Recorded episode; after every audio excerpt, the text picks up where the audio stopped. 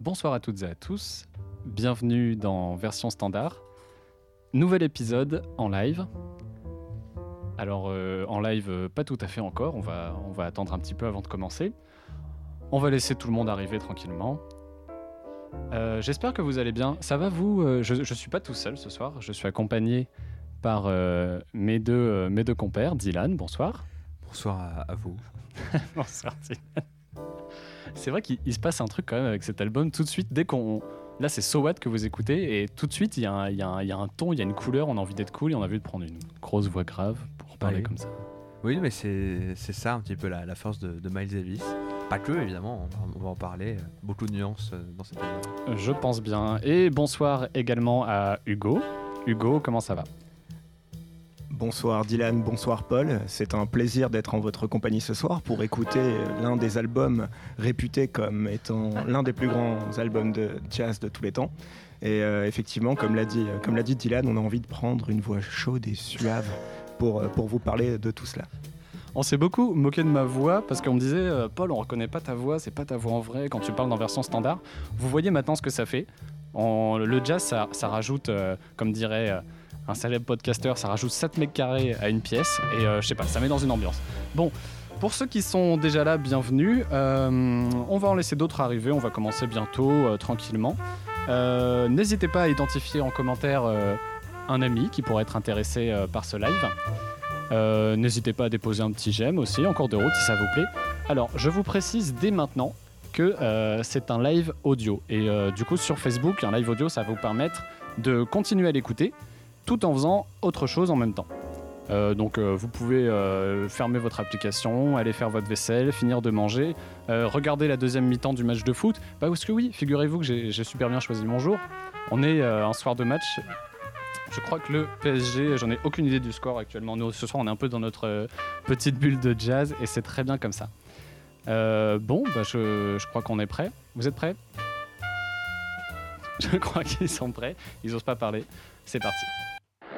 John Coltrane feels that the music itself speaks far more fluently than any human ever could.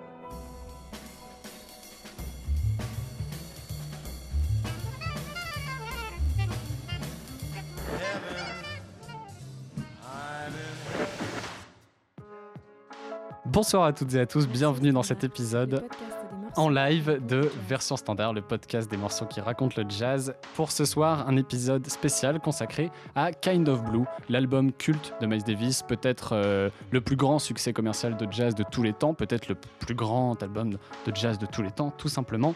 Euh, pourquoi est-ce que ce soir, euh, on fait un live sur cet album? Alors déjà pour plusieurs raisons. C'est une raison sentimentale. Pour moi, c'était un de mes premiers albums de jazz. C'est un des premiers disques qu'on m'a offert. Et j'ai pas compris parce que quand on m'a offert ce disque, euh, j'étais assez jeune. euh, on l'avait déjà euh, à la maison. Et j'ai dit, mais, mais papa, pourquoi tu, tu m'achètes ça? J'en ai, ai pas besoin. Il me dit, si, c'est important. Il faut que tu aies ton exemplaire de Kind of Blue. Sur le coup, j'ai pas trop compris. Maintenant, je, je pense que je vois ce qu'il ce qu'il voulait dire. C'est un album charnière dans l'histoire du jazz. C'est un album qui va nous permettre de parler de beaucoup de choses, de la révolution qui, qui est le jazz modal. On va en parler après. Et euh, c'est un album euh, aussi qui est mythique, on ne sait pas tout. euh, Il y, a, un côté très. il y a une mystique carrément autour de la, conception de cet album. Et on va découvrir ce soir l'enregistrement, les coulisses de cet enregistrement. Et on va l'écouter alors complètement en entier. On va euh, se poser, là j'espère que, vous êtes bien. Nous, ici, on, on est pas mal. On n'a pas encore à manger, mais on a à boire. On va écouter l'album entièrement. J'ai décidé de pas euh, vous le couper, même si euh, parfois il y, a des- morceaux qui seront très longs. Et on n'est plus habitué à écouter des morceaux de, de 9 minutes, mais pourtant, je vous jure, ça va pas faire de mal. C'est magnifique de bout en bout. Et on va voir aussi pourquoi euh, les, musiciens sont, tentés de faire des, solos euh, très longs. Déjà, bon, je vous les ai déjà présentés, mais pour ceux qui, sont en train d'arriver, je le redis, je suis accompagné ce soir déjà par Dylan. Euh, bonsoir à vous, c'est un plaisir. Alors Dylan, euh, qui est euh, aussi podcasteur, qui fait un podcast qui s'appelle Storytime, je crois. Euh, oui, tu le crois bien. en Oui, je crois bien. Parce que j'étais j'étais invité aussi, donc je, je- connais un peu le concept. En gros, c'est raconter des histoires. Et euh, ce soir, tu vas être servi. D'ailleurs, euh, je t'ai invité aussi pour, pour participer et m'aider à raconter cette histoire de, de, cet, album, de cet album magnifique.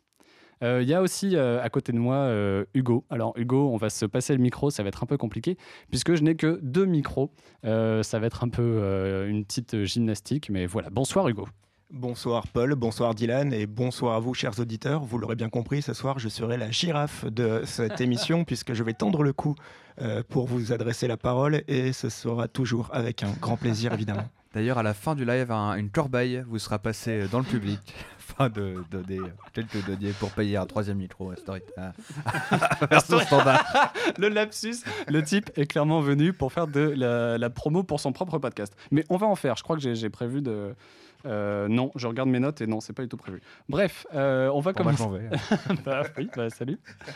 Euh, on va commencer euh, par, euh, par présenter un peu Miles Davis, comment est-ce qu'il est, arrivé à enregistrer cet album? Alors, Miles Davis, c'est un, trompettiste, et à la base, il vient de l'école bebop. Alors, on va devoir reprendre les bases. Qu'est-ce que le bebop? Le jazz bebop, déjà, en fait, on va remonter encore plus loin. Qu'est-ce que l'improvisation? L'improvisation, c'est toutes les mélodies, elles sont construites avec une harmonique qui lui est liée forcément. Et euh, l'improvisation, c'est reprendre cette harmonique et ne pas rejouer la mélodie, mais jouer les notes qui s'accordent à cette, harmonie et euh, en faire quelque chose de, complètement nouveau et donc d'improviser. Le bebop, euh, ça va développer de, nouvelles manières de. je, je viens de me rendre compte que j'avais pas coupé le retour des enceintes. C'est une très très bonne idée. Donc ça c'est parfait. Voilà, on va avoir quelques petits trucs, peut-être quelques petites hésitations techniques comme ça. Vous nous les pardonnerez. Ce sont les aléas du direct. Et oui. Et donc, Qu'est-ce que je disais? Oui, le bebop, c'est, euh, ça va chercher de nouvelles manières de, de passer d'accord en accord et euh, d'explorer euh, toute, toute l'harmonie des morceaux. Et ça va chercher à l'explorer le plus rapidement possible. En fait, ça devient un parcours d'obs- d'obstacles, une sorte de 110 mètres haies de- du jazz, où tu dois passer d'accord en accord, sauter par-dessus des, des trucs impossibles, et de plus en plus vite. Parce qu'en fait, il y a des petites choses, des petites approximations, des, des petites approches chromatiques, par exemple, euh, qui, sont, euh, qui sont assez compliquées à entendre, qui vont rajouter une sonorité, mais il faut passer vite dessus parce que sinon, en fait, c'est faux. Et Charlie Parker le disait d'ailleurs euh, si tu joues quelque chose de faux, bah, insiste dessus pour faire semblant que tu as fait exprès. Tu voulais intervenir? Oui, non mais c'est marrant parce que au-delà de mon, boulot de podcasteur, je fais aussi, je fais aussi du théâtre d'impro et on nous dit exactement la même chose, c'est-à-dire que quitte à se gourer en impro, faut appuyer sur ses erreurs et les transformer en quelque chose qui apparaît comme volontaire. Mais je trouvais ça beau, euh, cette, cette petite analogie entre le bebop et euh, ce live, puisque comme tu l'as dit, on va avoir des petites hésitations techniques. Et euh, pour rebondir sur la phrase que, tu viens de citer, bah oui, on va appuyer euh, les petites hésitations techniques pour vous faire croire que tout est maîtrisé. Et euh, on m'a dit, et euh, Paul, tu confirmeras ou infirmeras, euh, on m'a dit que le bebop avait euh, quelques détracteurs, parce que c'est un genre qui, comme tu l'as dit, laisse part à l'improvisation et qui pouvait déplaire à certains puristes euh, des, des accords, des mélodies euh, composées finement, précisément, euh, qui ne laissent pas vraiment part à la, à la créativité à l'instant T, si tu vois ce que je veux dire, au niveau d'interprétation. Oui, complètement. C'est vrai que par rapport aux puristes de, la, de la mélodie, les, les, les hard, hard boppers, le concept, c'est vraiment. À, la, à la fin, c'était même pas d'être musical, c'était d'être un virtuose, c'était d'être super technique, c'était d'en mettre plein la vue. Et là-dessus, il y avait, euh, y avait personne d'aussi fort que Charlie Parker et Dizzy Gillespie. Si vous êtes auditeur de version standard, on en a suffisamment parlé. Forcément, c'est les deux génies du, bebop, c'est des, des virtuoses, c'est incroyable. Et donc, ça, fait exactement la, transition pour la suite de mon histoire, parce qu'en fait, euh, Miles Davis, donc il vient du bebop et en fait, il a joué avec, euh, avec euh, Dizzy Parker, Dizzy Gillespie Charlie Parker. Et, euh, et en fait, il a appris au contact de Dizzy Gillespie, qui est un trompettiste donc génial, qu'il ne serait jamais Dizzy Gillespie. Et en fait, c'était pas euh, un virtuose, mais c'était un excellent soliste et c'est un, un incroyable musicien et il a une très très très très belle oreille. Et d'ailleurs, euh, on va le voir avec une, petite anecdote. On va commencer avec un, avec un petit, tout petit blind test. Vous avez 20 secondes pour reconnaître ce titre dans lequel joue Miles Davis. Et euh, petit indice supplémentaire si vraiment il vous en faut un. euh, version standard lui a consacré un épisode il y a peu de temps. On écoute.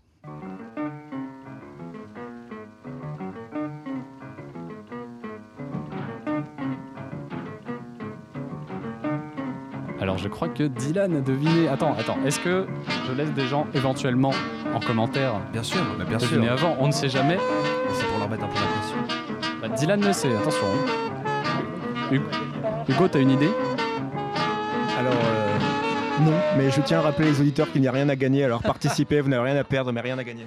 Merci Hugo. Et alors, euh, oui, et ben Clément a deviné. Il s'agit de euh, Night in Tunisia. Clément, euh, trompettiste de son état, donc qui triche parfaitement. Euh, Dylan, c'est ce que bah, tu Oui. pas me dire le contraire. de toute Bah, façon, tout à fait. Bah oui. Bon, Mais voilà. tu aurais pu aussi mettre euh, Ron Midnight, euh, auquel tu as également adressé un épisode qui était d'ailleurs en live. Tout à fait. Eh oui. Est-ce que tu, tu viens pour faire ma promo et plus de ton épisode maintenant? Ça t'as changé, il a retourné sa veste complètement. Pour continuer euh, mon histoire, euh, en fait, euh, cet enregistrement, il a, il a une histoire intéressante. Euh, Miles Davis est très jeune, il a, il a entre 19 et 21 ans, je ne sais plus exactement, sur cet enregistrement. Et euh, il, a, il arrive, et en fait, dans ce morceau, si vous vous souvenez, il y a un pont, et donc il y a un moment où tout le groupe s'a- s'arrête, et seul Charlie Parker fait la transition. Et en fait, Charlie Parker, il utilise ses quatre mesures à fond, il envoie un torrent de notes qui est incroyable, et en fait, personne peut suivre, et tout le monde en oublie toutes ces bases de solfège, et tous les autres musiciens, ils, ils, ils arrivent plus à compter. En fait, ils, ils s'y retrouvent plus, et on fait quelques prises comme ça, et personne n'arrive à reprendre le morceau correctement. Et en fait, le seul qui arrive à, bien l'entendre, c'est Miles Davis. Et au bout d'un moment, il prend les choses en main. Euh, il se met à côté du, piano. Il dit Bon, les gars, euh, c'est bon, je, me mets là, regardez-moi, je vous fais un signe. Et c'est comme ça qu'ils ont réussi à enregistrer euh, cette, version de, Night in Tunisia. Donc, où est-ce que j'en suis? Donc voilà, Miles Davis, finalement, il connaît tout ça, toutes les cadences, le bebop. Et finalement, avec lui et d'autres musiciens, ils ont une espèce de saturation du, bebop, comme tu le disais. Enfin voilà, c'est une course à la virtuosité. Au bout d'un moment, tu, les autres en peuvent plus. Et euh, il y a aussi une volonté de revenir peut-être à ce côté un peu puriste de, la musique.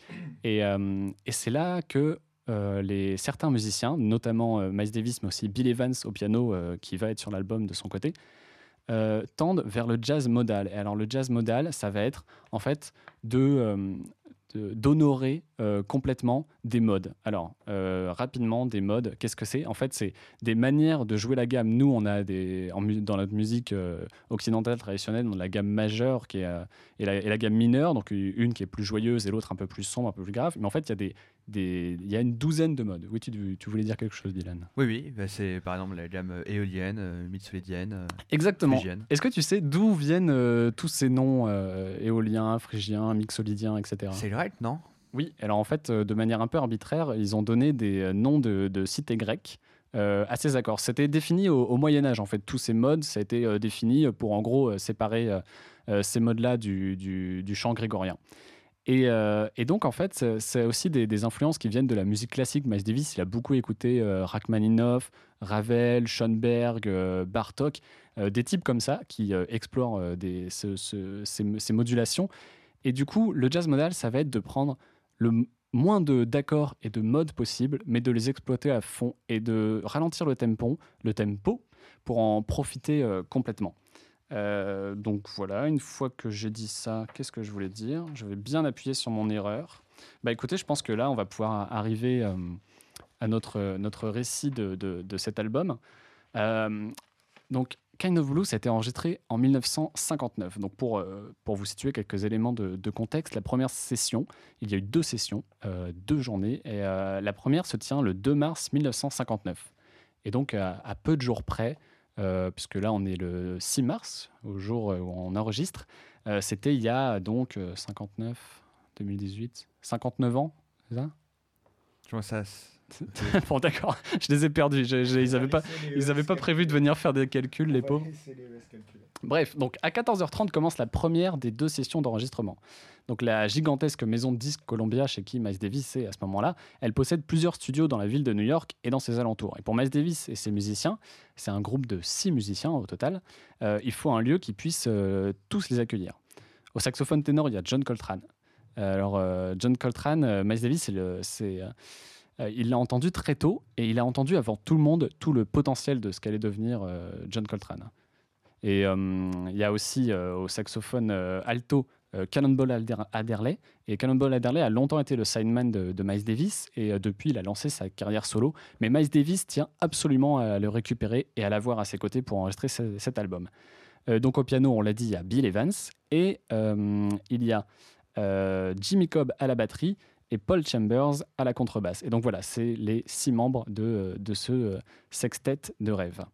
Et donc, euh, pour euh, faire tenir tous ces musiciens, Columbia met à sa disposition un studio euh, assez atypique euh, qui est euh, dans la 30e, 30e rue de New York et euh, en plein Manhattan. C'est dans une ancienne église orthodoxe.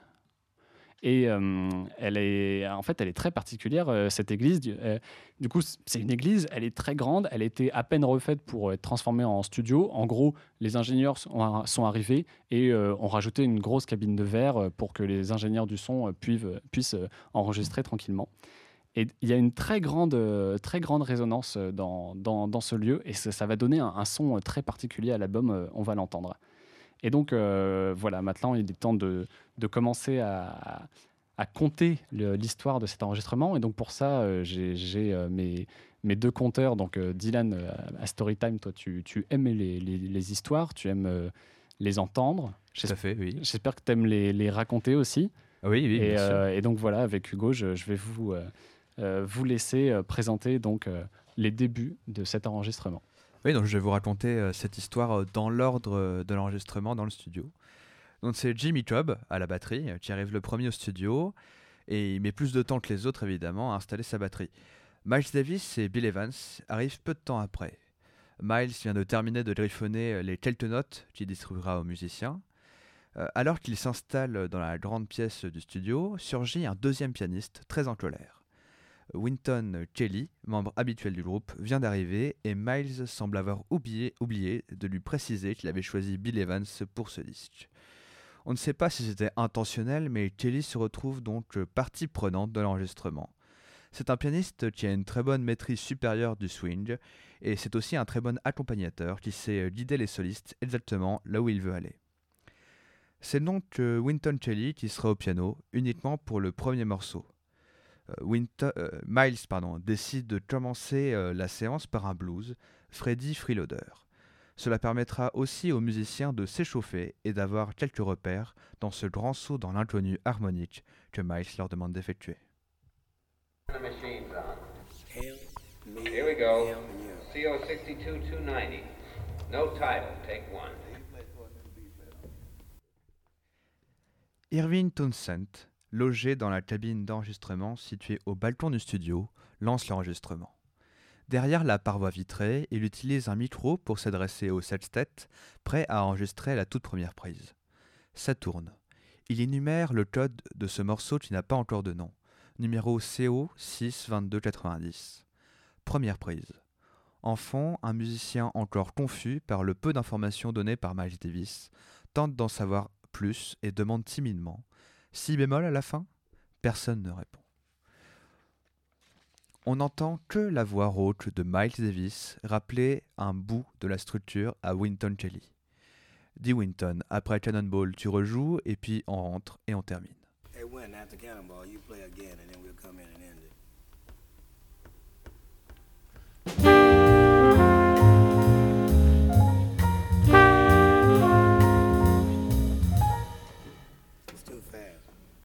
Trop rapide, juge Miles Davis, mécontent du tempo qu'il vient de donner en tapant du pied. Dans sa cabine, le producteur demande à Miles Davis de faire attention à sa position. Il aurait bougé par rapport aux réglages qu'ils viennent d'élaborer. Miles dit qu'il corrigera en levant sa trompette et demande de déplacer lui-même le pied du micro. Il se fait alors gentiment rappeler à l'ordre par Irving. À peine le temps de faire une petite boutade, il faut déjà reprendre l'enregistrement. Deuxième prise. Miles, where are you going to work now? Right here. Okay, because if you move back, we don't get you. You, you were right when you played before. When I play, though, I'm gonna raise my horn a little bit. Okay. Can I move this help. down a little bit?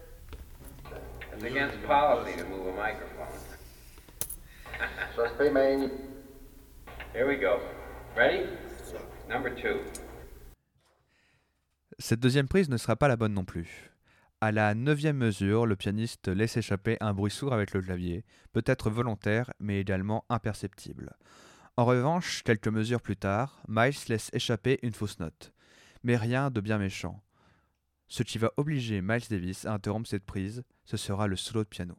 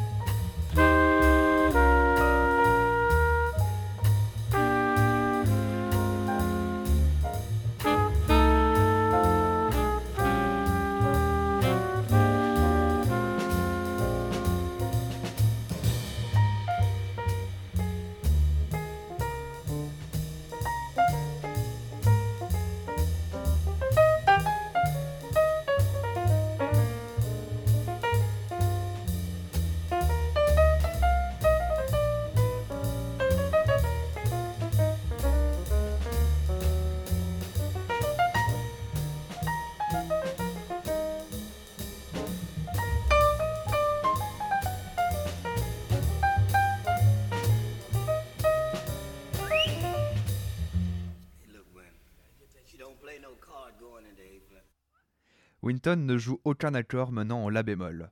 Juste comme ça, en si peu de mots, Miles rappelle à son pianiste son devoir de jouer modal, de ne pas laisser entrer la facilité harmonique dans le studio. Irving interrompt le magnétophone à bande qui tournait depuis 4 minutes et 3 secondes seulement. Pendant ce temps, le sextet répète sans doute un peu le morceau, se remet d'accord sur la forme. Le magnétophone est rebranché, et un simple décompte du pied lance enfin la bonne prise de ce premier enregistrement de Kind of Blue. Ce sera la troisième et aussi dernière prise de Freddy Freeloader.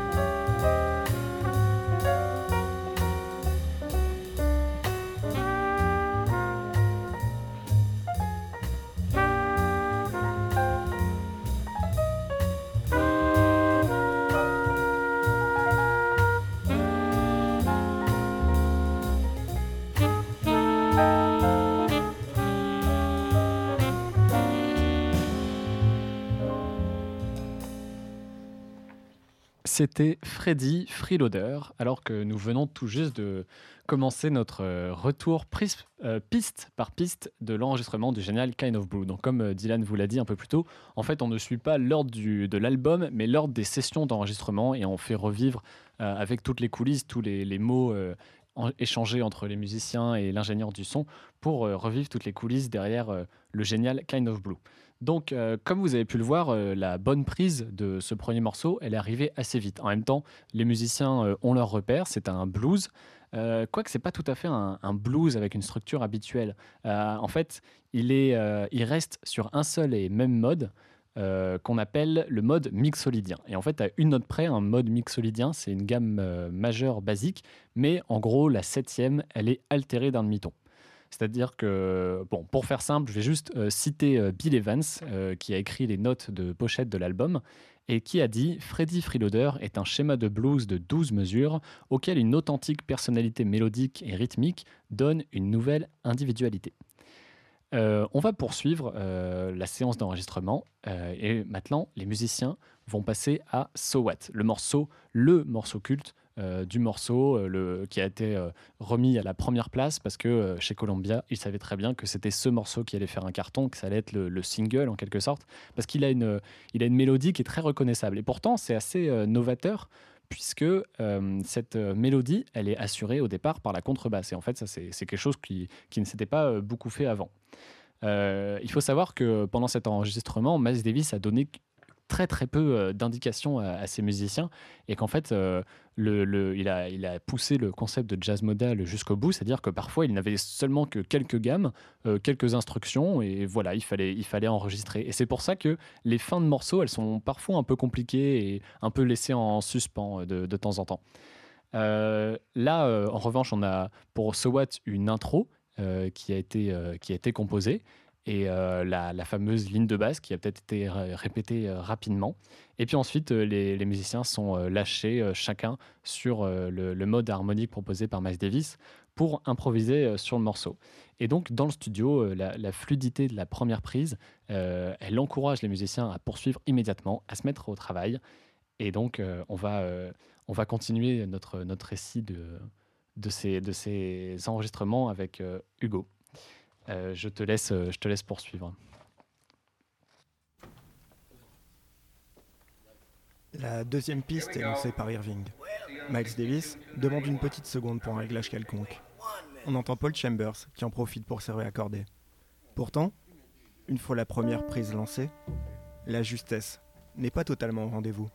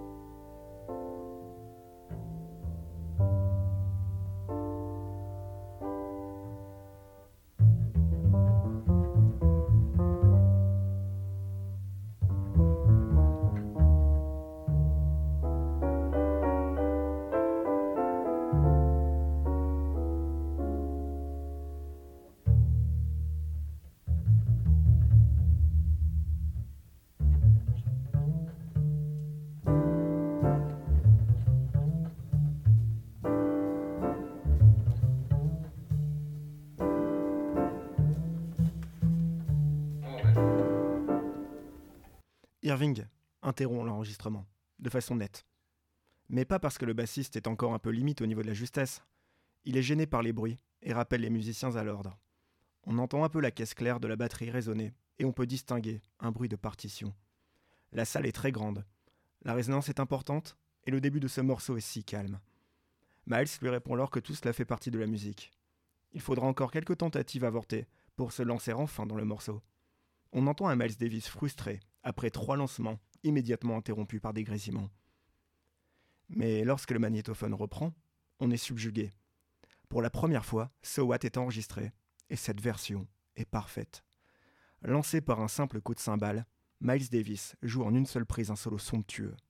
La version qui va définitivement consacrer l'album et le faire entrer dans l'histoire de la musique.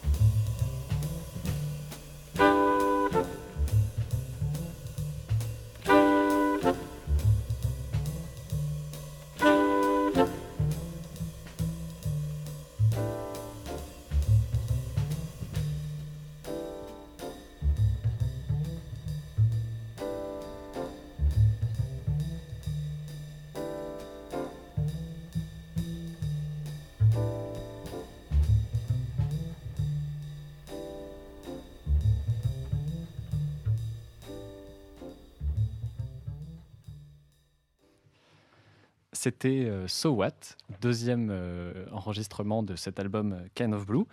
Merci à tous d'écouter version standard. Merci à ceux qui sont là en live. Merci à tous ceux qui l'écouteront en podcast.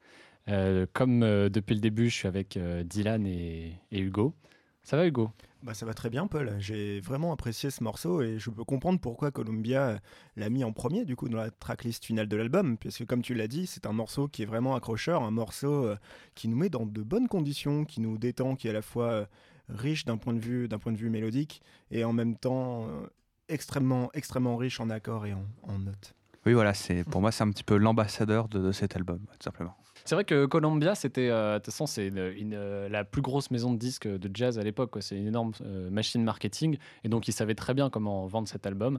Et donc, euh, c'est pour ça que So What s'est retrouvé. J'ai une petite anecdote euh, sur So What avant qu'on passe à la fin, à la suite. La fin de So What qu'on entend dans, dans l'album, c'est pas la fin euh, qui est enregistrée sur cette prise. En fait, euh, la, la prise euh, finale, ils savaient pas, comme je vous le disais, ils savent pas vraiment, ils ont pas toutes les consignes et finalement ils arrivent à la fin du morceau et ils savent pas comment finir. Et en fait, du coup, la fin, la vraie fin de So What, c'était ça.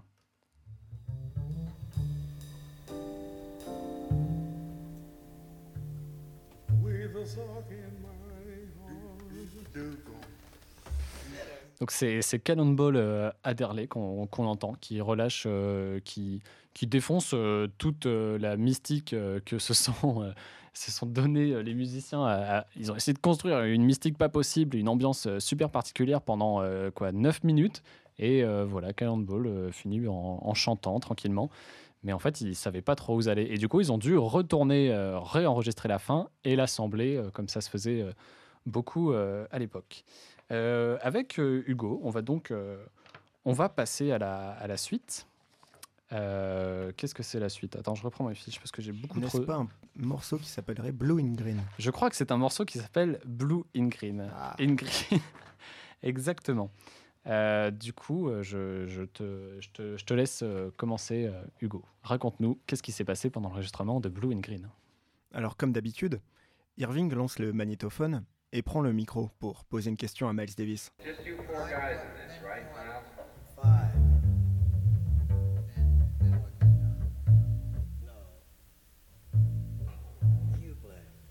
Vous êtes bien 4 sur le morceau? Non, 5. Miles Davis répond spontanément à cette question, comme s'il n'y avait pas trop réfléchi. Pourtant, si Irving demande, c'est bien qu'au départ, ce morceau devait être enregistré uniquement en quartet. Mais comme ça, Miles fait signe à Coltrane Pourquoi tu ne jouerais pas? Au dernier moment, en 5 secondes, Miles ramène John Coltrane dans la partie d'un morceau qu'ils auront un peu plus de mal à enregistrer que les précédents.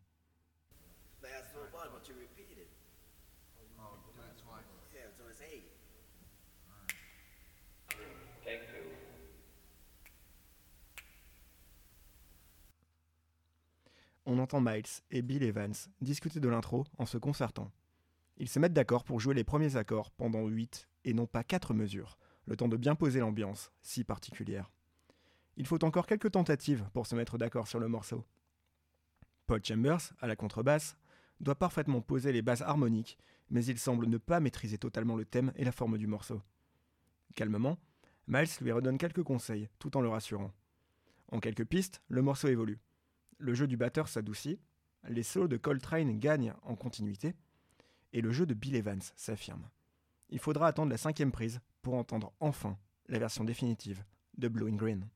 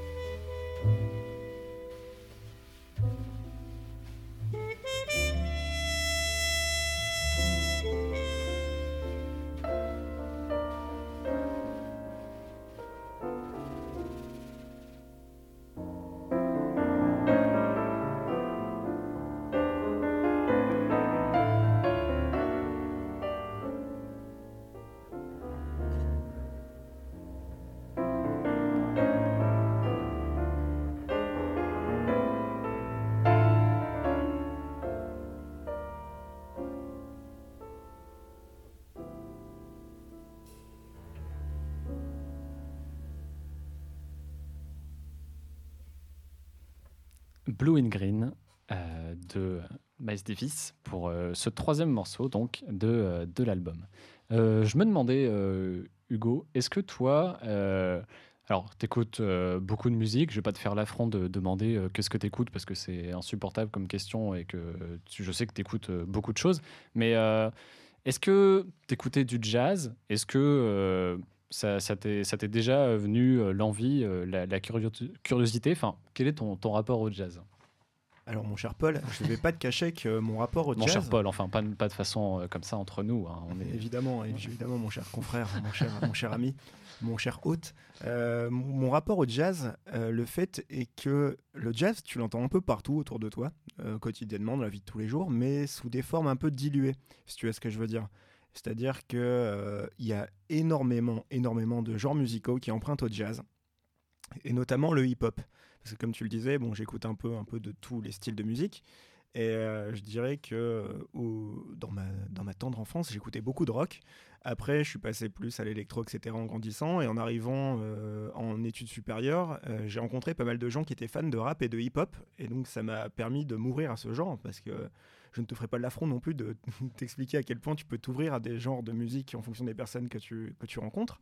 Et, euh, donc, c'est par le biais du hip-hop que j'ai découvert qu'il y avait un très très grand nombre de, standards, de morceaux de jazz qui servaient euh, de base euh, à des titres, donc avec, euh, avec la méthode du sampling, euh, dont nous vous reparlerons peut-être un jour. Oula, oui, c'est un projet dans les tuyaux. euh, on, en reparlera, on en reparlera plus tard, quand, il, quand sera temps. euh, Mais par exemple, euh, ouais, Donne-nous un exemple, ouais. Il y a un morceau euh, de hip-hop euh, classique que j'adore euh, qui est Reminisce Over You de euh, Pete Rock et euh, CL euh, Smooth, si je me souviens bien. Et euh, c'est un morceau dont l'instrumental est fabuleuse, dont le refrain est fabuleux parce que le sample est fabuleux. Et euh, le sample original euh, est de Tom euh, Scott. Et c'est un morceau qui s'appelle Flower. Et donc c'est un, c'est peut-être 5-6 secondes, tu vois, de, de- ce morceau. Et c'est ce qui confère tout le charme euh, à la piste de, de Pete Rock. Et s'il n'y avait pas eu ce sample, évidemment, ben, jamais j'aurais été happé à ce moment-là par le morceau. Parce que même si le flow et, et les paroles, etc., sont vraiment, vraiment puissantes, sans, sans, ce- sans cette mélodie, jamais le morceau n'aurait eu tout- toute cette ampleur. Après, bien sûr, il y a également le jazz euh, que tu vas apprécier dans certains films. Je sais par exemple que tu as parlé de Caravan la dernière fois. Euh, Whiplash étant un de mes films préférés, Damien Chazelle étant un réalisateur que j'adore. Et euh, dans une autre mesure, les animés, les, dessins animés japonais utilisent pas mal de, de jazz aussi. Je pensais à Cowboy Bebop, par exemple, de Shinichiro Watanabe. Je pensais également à Cobra euh, de Buichi Terasawa, qui sont des morceaux, enfin qui sont des, des animés, ouais, qui utilisent à merveille, à merveille le jazz. Ouais, ou encore euh, Lupin, avec Lupin de Third, qui, qui a des morceaux de jazz assez formidables.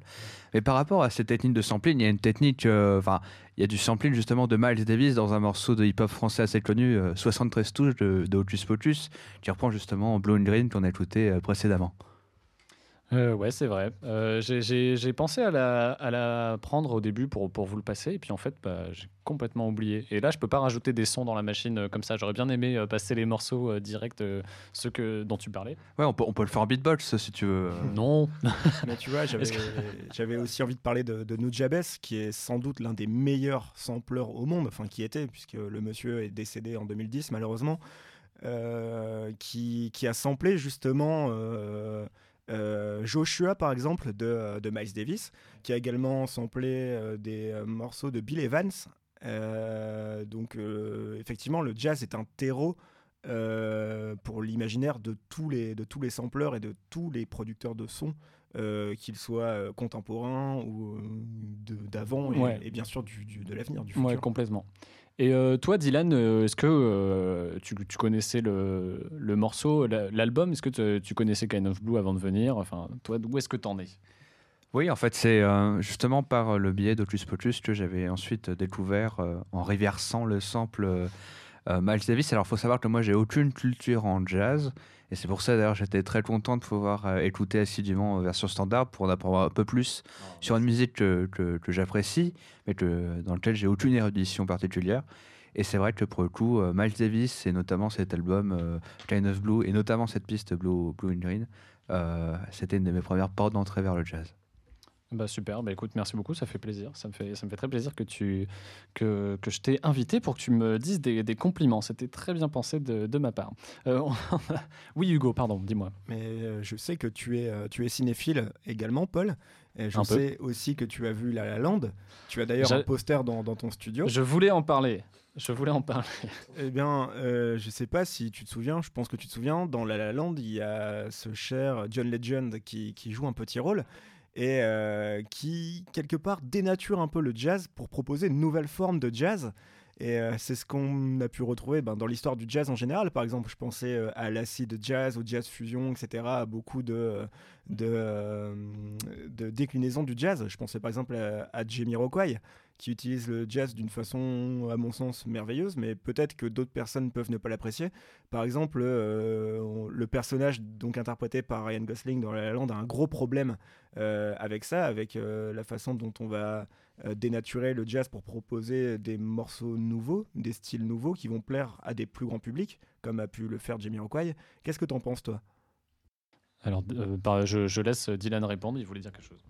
En fait, il y a des choses d'intéressant par rapport à l'exemple que tu donnes, Jamiro. Enfin, Ah, Oui. Pardon, excuse-moi, c'est bon, vas-y. c'est rien, oui. C'est que, tu vois, pour le coup, moi, je tenais beaucoup plus Jamiroquai que le jazz et j'aurais pas euh, placé euh, Jamiroquai dans le jazz, euh, même si justement, c'est à la limite entre l'acid jazz et l'acid euh, funk, justement. Et c'est ça qui est intéressant, c'est que du jazz, on a fait aussi beaucoup de funk. euh, qui sont deux genres, enfin deux genres qui sont assez proches et dans lesquels on a du mal à avoir cette nuance-là. Et c'est vrai que ça montre aussi cette frontière-là qu'on a, qui est euh, justement vécue par euh, Ryan Gosling, entre un jazz plus traditionnel, euh, avec des instruments qu'on connaît et qu'on représente bien, et puis tout de suite des, choses un peu plus funk, qui sont un peu plus difficiles à cadrer dans le jazz, mais qui font pourtant partie du jazz pour beaucoup de gens. Ouais, c'est vrai, mais alors, euh, ce que tu. Ce que tu disais finalement, moi je suis complètement perdu quand, quand on parle de genre, euh, d'acide jazz, d'acide funk, euh, toutes ces, catégorisations, je suis pas euh, forcément très fan. Mais alors je voulais qu'on parle plus tard, bon bah là on est en plein milieu de, l'épisode, faisons-le, hein, pourquoi est-ce qu'on attendrait, tant pis, euh, de, euh, justement ce que La La Land euh, propose comme vision, c'est-à-dire vraiment, donc voilà ce que tu disais, euh, Ryan Gosling très classique, et puis l'évolution du jazz incarné par, par John Legend.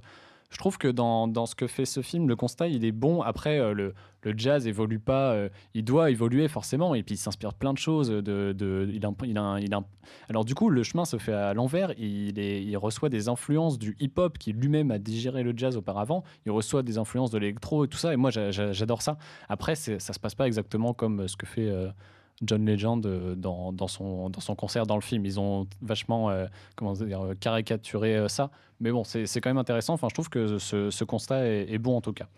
Si ça vous dérange pas, on va quand même continuer, puisque je crois qu'il nous reste deux morceaux dans, dans le disque. Et donc, on va continuer avec, en fait, la deuxième, deuxième séance. En fait, c'est pas mal qu'on ait fait une pause, parce que l'enregistrement de Kind of Blue, il a été réalisé en deux séances. Et euh, là, la première, c'était les trois premiers morceaux qu'on a entendus. Il faut attendre quelques semaines, puisque les musiciens se retrouvent même endroit, même heure, euh, le 22 avril 1959 euh, pour enregistrer les deux derniers morceaux qui restent. Alors du coup, cette séance, elle est, il y a une autre atmosphère parce qu'en fait, tous les musiciens se retrouvent. Entre temps, ils ont tous fait, ils ont fait des concerts ensemble. Ils ont aussi fait des concerts à côté. C'est une séance comme les autres. Bill Evans, pendant ce temps-là, il enregistre un album. Cannonball Adderley, il enregistre un album en solo également. Euh, Miles Davis, il a fait une émission de, télévision. Enfin, il s'est placé plein de choses et finalement, la complicité du groupe, elle est encore re- renforcée. Euh, le groupe, il est à l'aise avec euh, l'atmosphère du lieu, il est à l'aise avec l'ingénieur du son, etc. Et donc, cette séance, ça va être, elle va être très courte. Ils avaient trois heures et ils le font en bien moins de temps que ça pour enregistrer les deux morceaux qui vont suivre, dont le prochain, Flamenco Sketches. Euh, Flamenco Sketches, donc c'est le dernier morceau de, de l'album, et donc pas le dernier à avoir été enregistré. Euh, et en fait, euh, comment dire, où est-ce qu'on en est? Bah, Du coup, je vais te, je vais te laisser euh, reprendre encore une fois le, le récit de, de, cette, de cet enregistrement. Après avoir fait une petite pause, un peu comme nous à l'instant, les musiciens reprennent place. Les ingénieurs du son remettent tout en ordre, exactement comme lors de la première séance, grâce aux notes qu'ils ont gardées de côté pour assurer la continuité entre les enregistrements. L'ambiance est tranquille. Les musiciens sont sereins, échangent quelques blagues entre eux.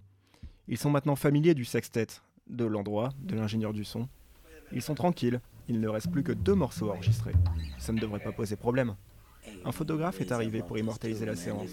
Il prend quelques clichés de Miles Davis, distribuant quelques dernières consignes, et du sourire détendu de Cannonball Adderley. Il s'approche de son pupitre et l'immortalise, ce que le saxophoniste va avoir sous les yeux pendant tout le morceau. Ses hanches de secours et un bout de feuille déchiré en deux. Écrit au crayon à papier, on distingue sur les trois lignes de portée musicale quelques gammes écrites à la va-vite. C'est tout ce qu'il y a d'écrit. Cinq gammes et deux mots. Flamenco Sketches.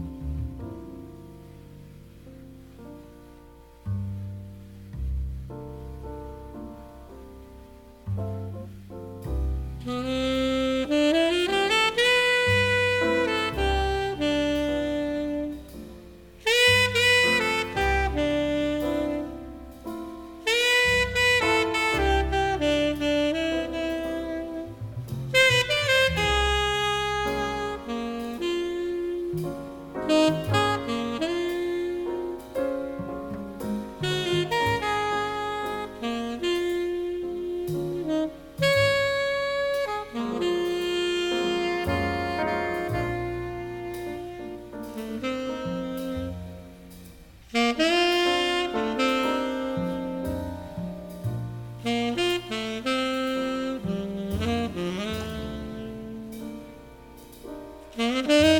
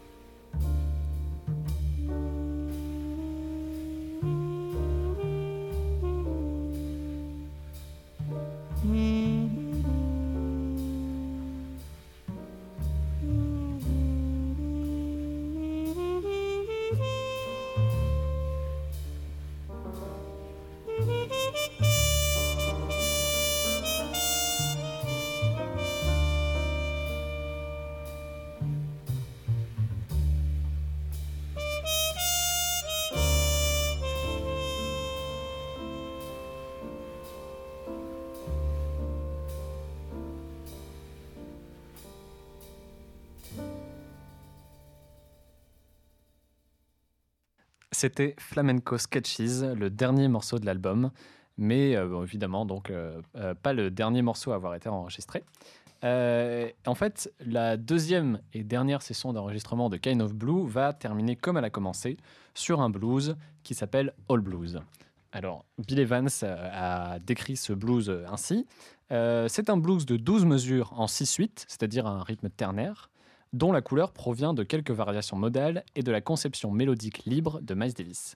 Et donc, en fait, euh, le fait que ce soit un blues euh, sur un rythme ternaire, euh, on a les, basses, la basse et les cuivres qui donnent une certaine familiarité à ce blues, mais en fait, ce n'est pas une, harmonie et une structure comme les autres. Il manque un accord, en fait. La structure, elle a été cassée pour rester volontairement en suspense. C'est simple, efficace, basique, comme diraient d'autres. C'est à la fois passionné et tout en retenue. Et euh, cette composition de Miles Davis, euh, elle, euh, elle achève. Alors, All Blues, oui, achève une séance d'enregistrement culte, mais qui en fait, pour le coup, elle a l'air complètement comme les autres. Les, musiciens qui sont là, même l'ingénieur du son, ne, se rendent pas compte de la révolution jazz modélienne qu'ils sont en train d'entraîner et le, torrent que ça va, ça va entraîner ensuite pour euh, les compositeurs de jazz, euh, mais aussi de rock. Partout, ce, disque va, faire le, tour du monde et va être, euh, va être acclamé par, par toutes les critiques. Et, mais bon, sur le coup, personne, personne ne, s'en doute. Et donc, commence ainsi. on va finir tranquillement la- le parcours de, de l'album de Miles Davis avec ce dernier morceau, donc All Blues. Thank you.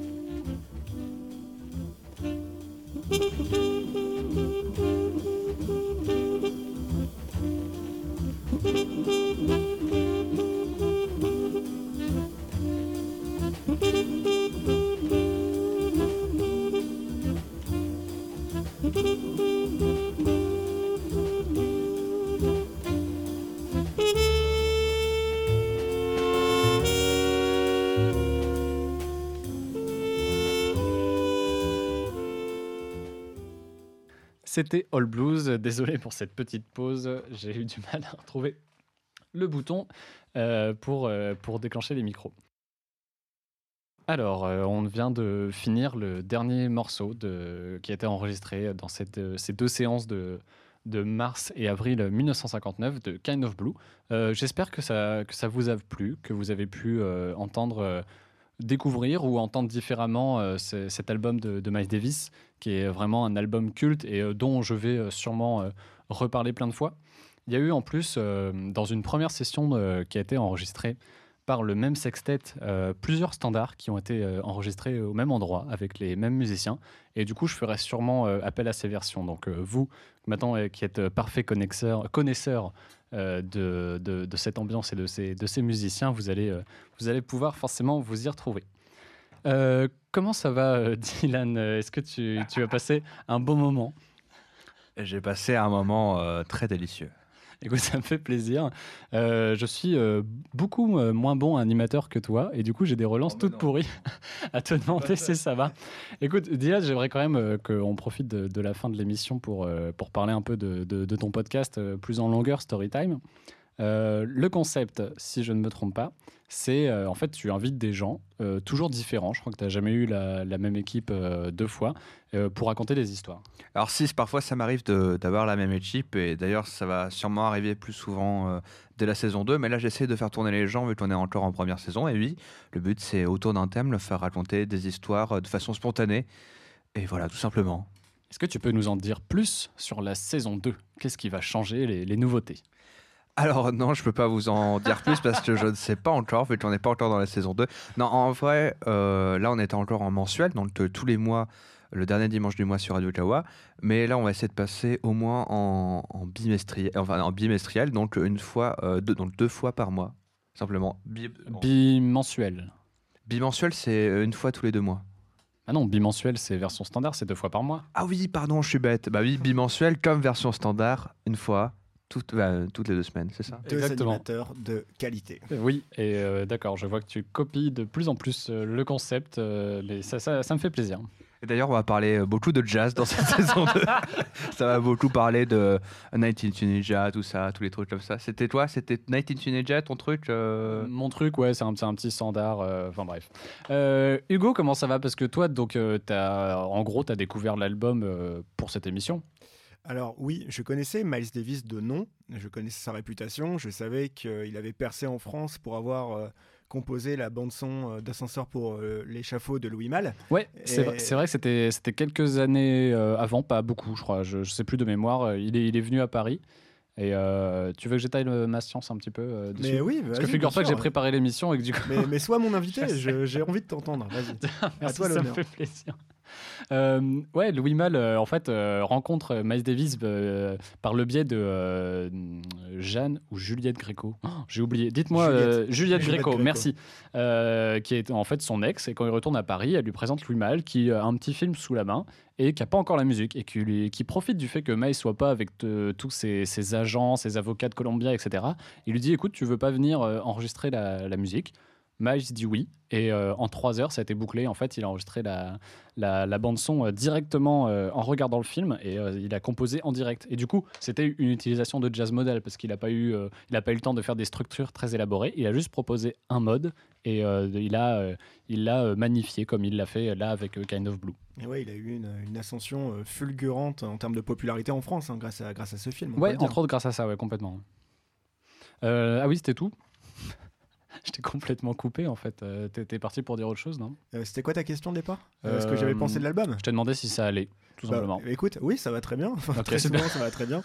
Je passe un bon moment euh, en compagnie de deux personnes agréables à écouter un super album. Non, c'est vraiment un super album. Et, euh, et je te remercie de m'avoir invité, euh, de m'avoir euh, m'avoir permis de découvrir dans le détail euh, cet album de, de cette manière. Et euh, je trouvais audacieux le choix que tu as eu euh, de nous passer les morceaux dans l'ordre d'enregistrement plutôt que dans, dans la tracklist euh, euh, standard, dirons-nous.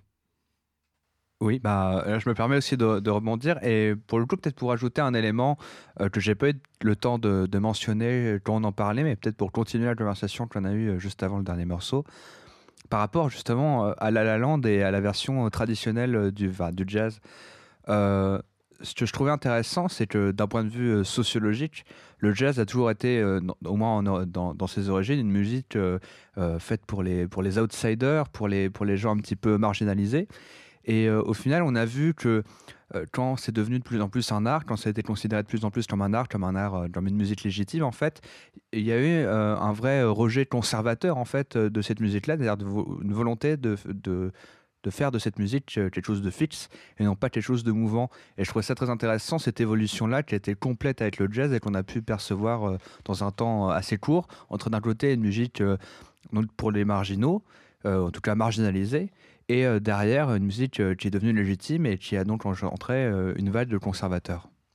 C'est vrai qu'il y a beaucoup de, liens tissés entre euh, jazz et sociologie. euh, Donc, euh, toi, je sais que tu- du coup, tu t'y connais beaucoup en sociaux, puisque je crois que tu as un petit projet de derrière les fagots derrière. On en parlera plus tard dans un, autre temps. Mais par exemple, Kind of Blue et le, jazz cool qu'on appelle, en fait, qui, est, dont Miles se fait le, porte-étendard, c'est aussi une, réaction, du coup. Au bebop et au fait que euh, les musiciens euh, noirs se donnent au spectacle face aux musiciens blancs. Miles Davis, il veut euh, complètement aller à l'encontre de ça et, que les gens viennent pour écouter sa musique. Et du coup, il n'y a aucun spectacle. Et même des fois, Miles Davis, il était réputé pour carrément tourner le dos à, ses, à, son public, pour dire, voilà, vraiment, venez pour ma musique, c'est tout. Je, je vais pas... Il, il aimait beaucoup euh, Dizzy Gillespie, mais il trouvait que voilà, c'était un, genre de musicien qui, qui se donnait beaucoup en spectacle. Euh, voilà. Est-ce que vous avez. Oui, Hugo, dis-moi. Mais j'ai entendu dire qu'il avait son petit caractère aussi, euh, ce brave Miles. Euh, parce que John Coltrane, qui a donc participé à cet album, j'ai lu quelque part que avant un concert donc qu'ils devaient faire, faire ensemble, John Coltrane aurait dit à Miles Davis Ouais, j'ai un peu de mal quand je suis en concert à, à finir mes, mes, mes chorus. Et Miles Davis leur aurait répondu, donc à John Coltrane, hein, qui est à côté de nous euh, sur, sur un vinyle euh, dans, dans le studio, leur aurait répondu Ouais, ben décolle, décolle ta bouche du saxophone alors. De façon claire et nette et terriblement efficace. Et enfin, c'est tellement violent et génial en même temps comme réponse. Et surtout que ces, deux, ces deux artistes qui ont quand même le statut de, de légende, on peut le dire, du jazz et de la musique en général. Et oui, et pour les gens qui ont eu la chance d'écouter euh, l'ensemble des versions standards, on, peut remarquer que c'est quelque chose d'a- d'assez récurrent en fait que ces euh, jazzman euh, euh, soient simplement des, hommes euh, et même des femmes assez caractérielles en réalité.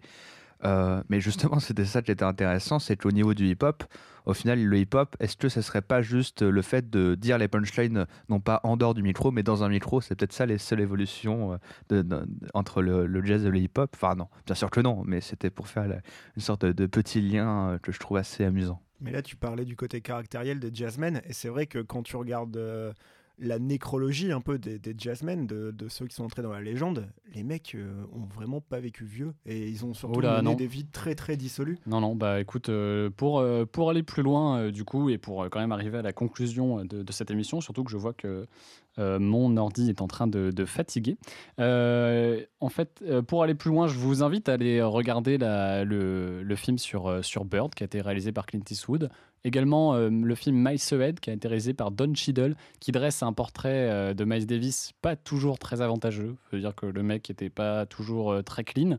euh, physiquement et socialement parlant. Mais le film n'est que sur 5 années de sa vie, je crois, c'est ça? C'est C'est ouais, très focalisé sur un moment où en fait. Miles arrête de jouer, euh, fait d'autres trucs plus ou moins obscurs et euh, avant de faire son, grand retour. Donc euh, voilà. Et sinon, euh, pour aller plus loin, je vous invite également à aller lire l'excellent livre qui a été écrit par un journaliste qui s'appelle Ashley Kahn, qui s'appelle Kind of Blue, le making of du, du chef-d'œuvre de Miles Davis. Donc voilà. Donc Dylan vous le montre à, la, caméra. Et enfin voilà, moi c'est une bible si vous voulez tout savoir sur, sur Kind of Blue, encore plus que tout ce qu'on a essayé de vous proposer ce soir. Faut, faut, il faut aller voir ce livre. Et surtout une raison euh, pour les, pour les, même pour les personnes qui seraient pas férus de jazz de regarder Miles Ahead, c'est qu'il y a Ewan McGregor qui joue dedans, si je me trompe pas. C'est exactement ça. Euh, Hugo, entre parenthèses, euh, Chloé t'aime. Elle vient de le dire sur Facebook. Voilà, une, une déclaration d'amour qui va terminer notre, notre, notre émission. Mais quelle meilleure façon que de terminer. Finalement, euh, finir par l'amour. Et d'ailleurs, euh, justement, pour faire un, un écho à ce livre-là, il se trouve que ce journaliste euh, Euh, Ashley Kahn est en désaccord avec toi, Paul, puisqu'il écrit à la page 211 Non, Kind of Blue n'a pas déclenché aucune révolution musicale. D'accord, très bien. Merci Dylan de bousiller tout mon propos en une seule phrase, c'est pas grave. Euh, on va terminer Dylan, que l'on surnomme dans le milieu le Titanic. On va terminer là-dessus cet épisode parce que ça commence à faire longtemps qu'on parle. Euh, pour ceux qui, écoutent en live, euh, restez dans le coin. On va peut-être continuer un petit peu, nous gentiment. On va terminer avec une reprise de, de Miles Davis. Dites-moi, vous allez me dire ce que vous voulez entendre. J'en ai deux. Est-ce que vous voulez terminer par la reprise de All Blues par Stevie Wonder ou par So What par le bassiste Marcus Miller?